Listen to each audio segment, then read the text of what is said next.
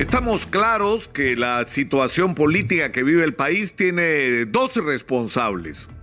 Uno de ellos es el propio presidente Castillo, que en contra de lo que decían sus detractores y quienes anunciaban el apocalipsis comunista que iba a venir con la instauración del gobierno de Pedro Castillo, no tuvimos nada de eso.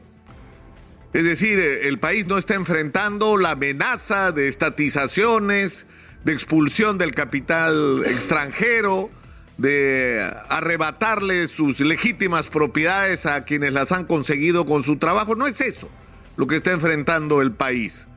Lo que estamos enfrentando es un gobierno caracterizado por la ineficiencia, por las decisiones desacertadas en los nombramientos, por un cambio casi permanente de ministros que hace imposible el ejercicio de la función pública porque no sabes quién será tu interlocutor dentro de dos meses en el mismo ministerio.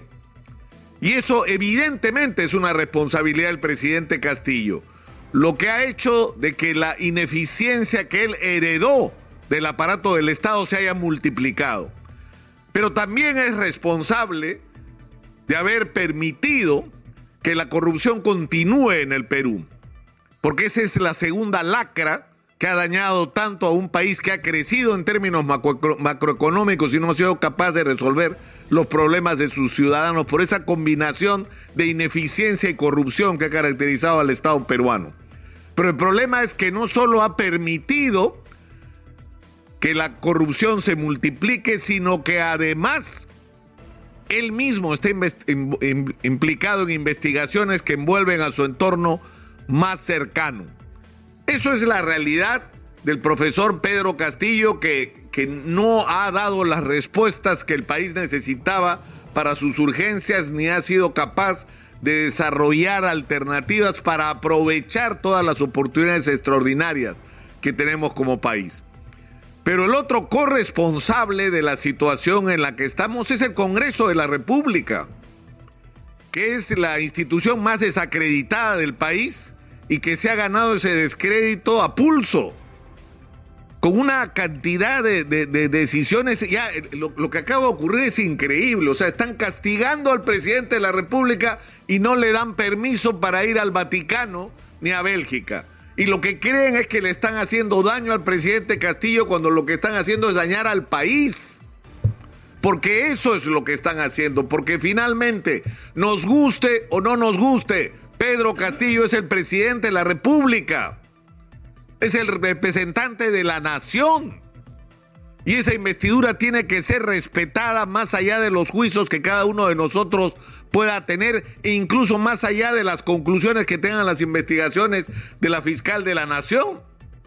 Pero que hemos tenido un Congreso de la República que no solo se niega por dos veces a darle permiso de viaje al presidente, sino que además se han dedicado a censurar ministros con razón o sin ellas. En alguna habido razón, en otras no. Es más, nos han hecho perder el tiempo con censuras que ni siquiera han logrado los votos suficientes y lo mismo ha pasado con la vacancia. Nos han tenido colgados un año con la vacancia presidencial que no llegaba porque no tenían los votos y sabían que no tenían los votos.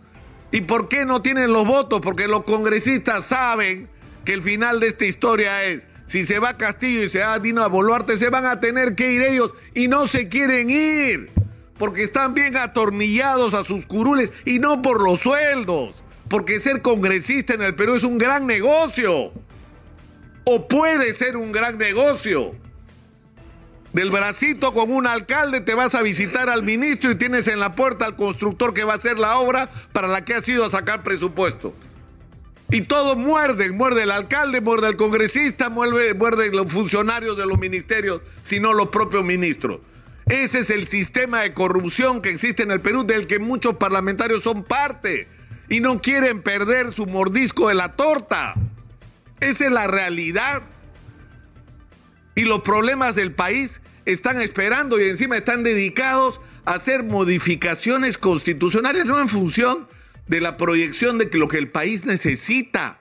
Es decir, cambian los temas de la cuestión de confianza. ¿Por qué? Porque las circunstancias los obligan, según su visión, a quitarle atribuciones al presidente para que el presidente no los pueda sacar. o quieren modificar el número de votos para la vacancia presidencial para ver si les alcanzan con los que tiene. No están pensando en el futuro, están pensando en la circunstancia inmediata y en sus intereses. Y encima de eso tenemos escándalos, congresistas que tienen que salir de la mesa directiva porque tienen que ir presos. La presidenta del Congreso que tiene que salir porque ha usado su, su puesto de presidente del Congreso para organizar la agenda en función de los intereses de su partido en medio de una campaña electoral.